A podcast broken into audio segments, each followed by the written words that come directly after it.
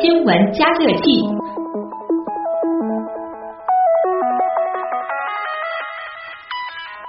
嗯，接下来要抓贼了啊！不过要抓的是虚拟的贼。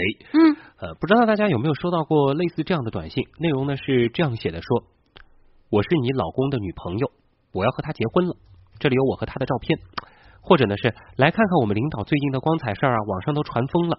这种耸人听闻的文字之后呢，还会附上一个链接。哎，觉得有点狗血哈啊！但是一般人。如果说真的信了这上面的内容的话，他会好奇，对，因为这个人都有一点好奇心嘛，哪怕是确认一下这是真的假的啊。那么呢，看到这种极富诱惑性和引导性的短信之后啊，这个有些人就会好奇点进这个链接去看个究竟了。嗯，但是啊，这一旦点进去，你的手机就会中木马病毒了。嗯所以有句话不是说好奇害死猫嘛？嗯，那上海警方。日前呢，就捣毁了一个制造、传播手机木马病毒的团伙，抓获了五名犯罪嫌疑人。呃，木马程序是什么？其实这个有一点计算机常识的朋友还是知道的，但是它是怎么样让用户受骗上当的？这个环节其实也挺关键的啊。我们首先通过东广记者臧明华的报道，一块来了解一下。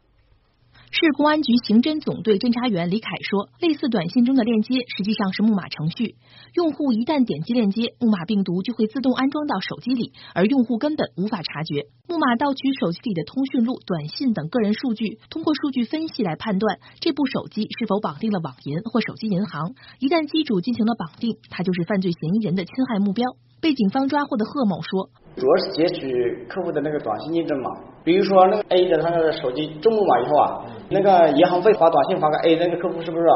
他会马上转发给我们指定的后台手机，自己会收不到。比如说在网上用您的银行卡购物的时候啊，他会需要验证码来，验证码一到你手机就马上转发到我们那个手机上面，你收不到。”侦查员李凯说：“不仅如此，嫌疑人还可以利用木马手机的通讯录，进一步去诈骗机主亲友。他还可以冒名顶替啊被害人及发送短信进行诈骗，冒充夫妻、冒充朋友，以借款的形式、以还款的形式，因为他发送的是被害人手机号码，发送短信中看不到的。在警方抓获的这一诈骗团伙中，有贩卖木马软件的，也有应用此程序实施诈骗的。”嫌疑人贺某说：“他们会不断修改木马程序，以躲避手机杀毒软件。”高中学历的贺某说：“这个活太简单了，没啥技术含量。因为这这很简单的东西，你只要会操作电脑，然后他把专业的网站告诉你，就进那个网页就就一步一步查就行了。我们就是因为通过更新来避开他们的查杀木马。”嗯，小小的一个短信啊，藏着那么多的安全隐患。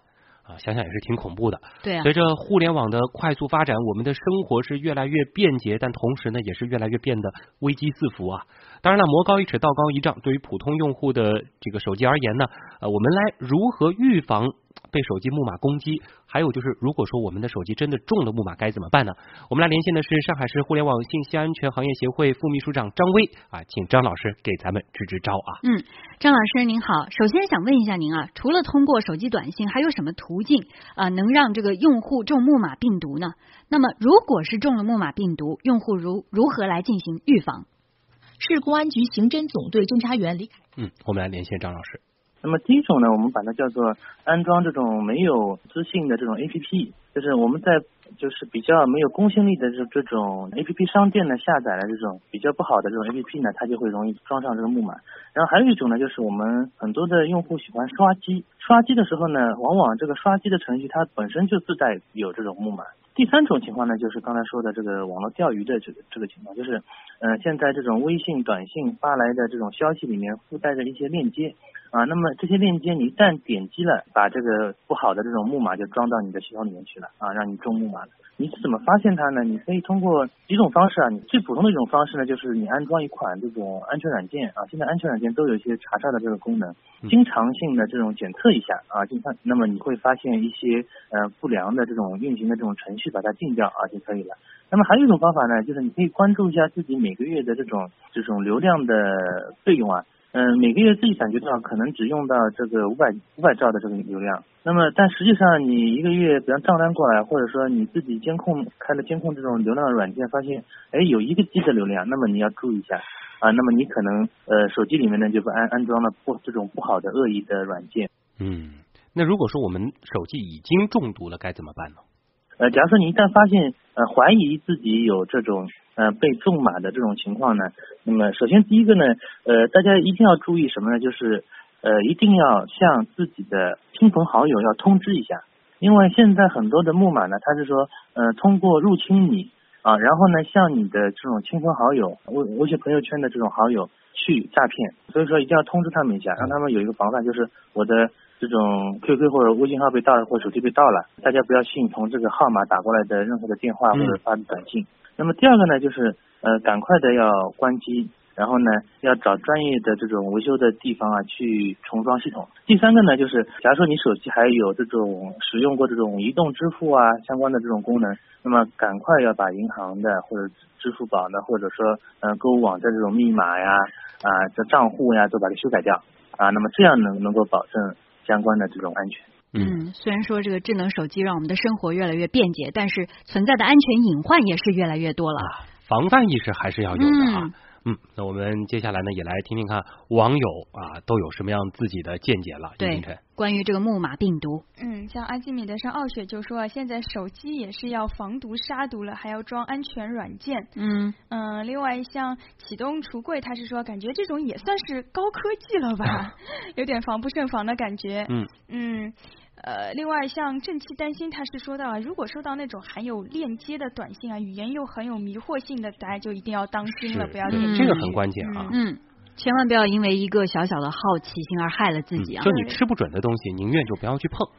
所以很多时候还是利用了大家一种好奇心和八卦心理，比如刚刚我们提到的什么我是你老公的女朋友这种，还有领导的光彩事要不要看一看啊这种，其实都是大家的呃利用大家一种警惕的心理。是，我觉得耸人听闻。盛百万说的挺有意思的，说这个好奇是硬伤啊，不闻不看就没事了嘛。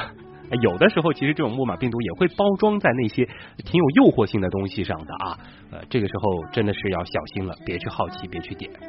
羡慕眼光，不需放我在心上。旋转的木马，这首歌的木马倒是挺文艺的啊。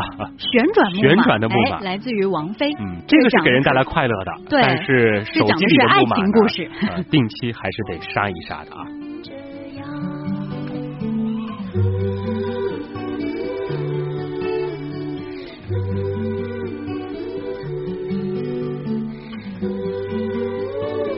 哎，我们也继续提醒一下大家，今明两天在阿基米德上关注新闻实验室，还可以参加我们的话费秒杀活动啊！每三分钟一次秒杀话费，我们在节目最开始也给大家做了详细的介绍。是。那今天呢，我在阿基米德新闻实验室的直播帖当中呢，依然是有盖高楼赢格瓦拉电影券的活动。我们在第六十楼、第八十楼和第一百楼这三个楼层呢，也会送出格瓦拉全国通兑电影券，每人两张。啊，好像现在这个第一对电影票已经是出现了啊。